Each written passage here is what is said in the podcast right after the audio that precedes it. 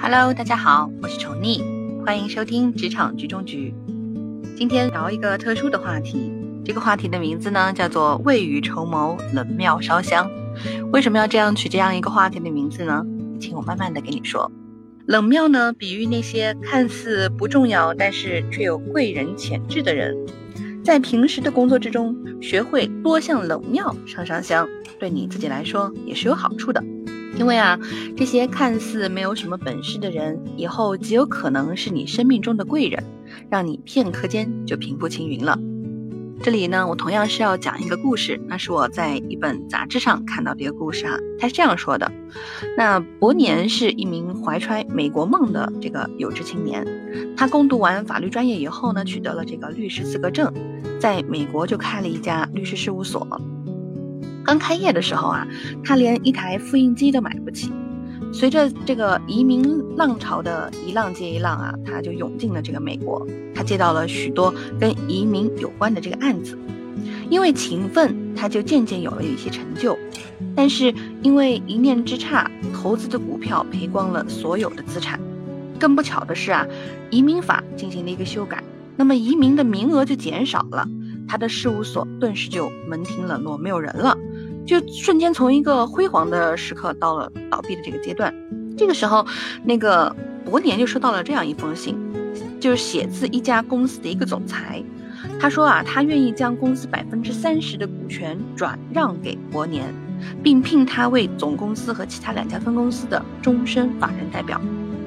这件事其实是非常突然的，对于他来说，但是伯年有点难以置信。他按照这个地址就找上门去了，他觉得这是不可思议的事情，为什么会找到我呢？对吧？那开门的是一个波兰裔的中年人，四十开外，伯年呢完全不认识，从来没打过交道。然后这个总裁见到他就问他说：“哎，你还记得我吗？”伯年傻傻的不知道这是什么情况，就摇了摇头。然后总裁就微微一笑，拉开了办公桌的抽屉，拿出一张皱巴巴的五美元的汇票，伯年的名片就夹在里面。顿时啊，伯年就觉得太诧异了，怎么还有这样的事情？总裁就停顿片刻，就开口说了：“十年前我刚来到美国，去移民局办公卡那天，人很多，排了很长的队。轮到我的时候，移民局就要关门了。当时啊，我不知道工卡的申请费用涨了五美元，而移民局不收个人支票，我又没有多余的现金。如果那天拿不到工卡，雇主就会另雇他人了。”这个时候啊，是你从身后递来了五美元。当时为了还你钱，我索要了你的名片。伯年这才诧异，才突然反应过来啊，原来当年这件事情我是这样去帮助了他。这位总裁呢又说，其实我工作后就想把这五美元寄给你，但是呢我没有这么做。单枪匹马来美国闯天下，冷遇和磨难可想而知。这五美元啊，其实就改变了我对人生的态度。所以我不能随便把它给寄出去。这个总裁说完这句话呢，伯年也就知道了这是怎么一回事。其实这个故事看上去也许带一些那个传奇色彩，但是我们去想一想，深刻的去想一想，如果伯年当初没有掏出这五美元去帮助别人，他怎么会有如此的收获呢？对吧？他的帮助可能是无意的，最终却无心插柳柳成荫。因此啊，我们在工作中对别人的一次不经意的帮助，可能就会换来很大的回报。我们当年呃很小的时候啊，去看这个韩剧，不知道你们有没有看过《大长今》，是不是当时火爆一时的？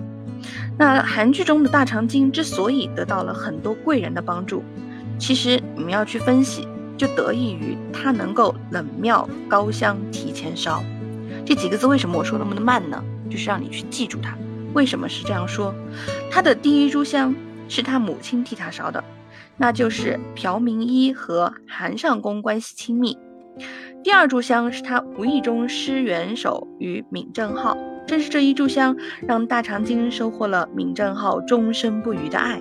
第三炷香是那个内医院主簿。不知道大家有没有印象？第四炷香是以莲生，后来呢，呃，莲生成为了这个皇妃，是长今坚实的这个后盾，他们的这个真挚感情啊是无可厚非的，也奠定了很好很好的基础。那大长今呢，也因此有那么多的冷庙烧香的一个过程，所以呢，他获益匪浅。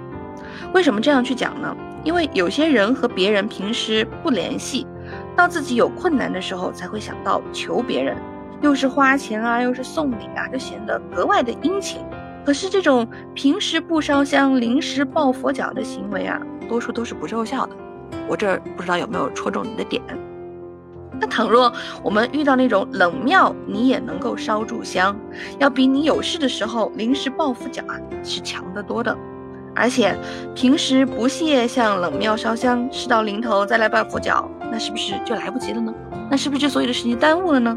对不对？别人会怎么看？别人只会觉得你啊，用不到我的时候啊，你就没有想到我了；用得到我的时候，你想到了，我怎么可能帮你？对不对？这个是我们生活当中经常见到的例子，也是我们刚工作当中需要去特别注意的一个事情。那冷庙的菩萨在许多人眼中是因为不灵，所以才成为冷庙。其实，宠溺这里想说的是，在职场中啊，壮士潦倒，英雄落难，这些都是常见的事。这些人只要有一有机会啊，一定会一飞冲天。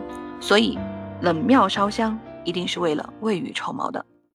好了，今天我们的话题就聊到这儿，我们下期再见吧，拜拜。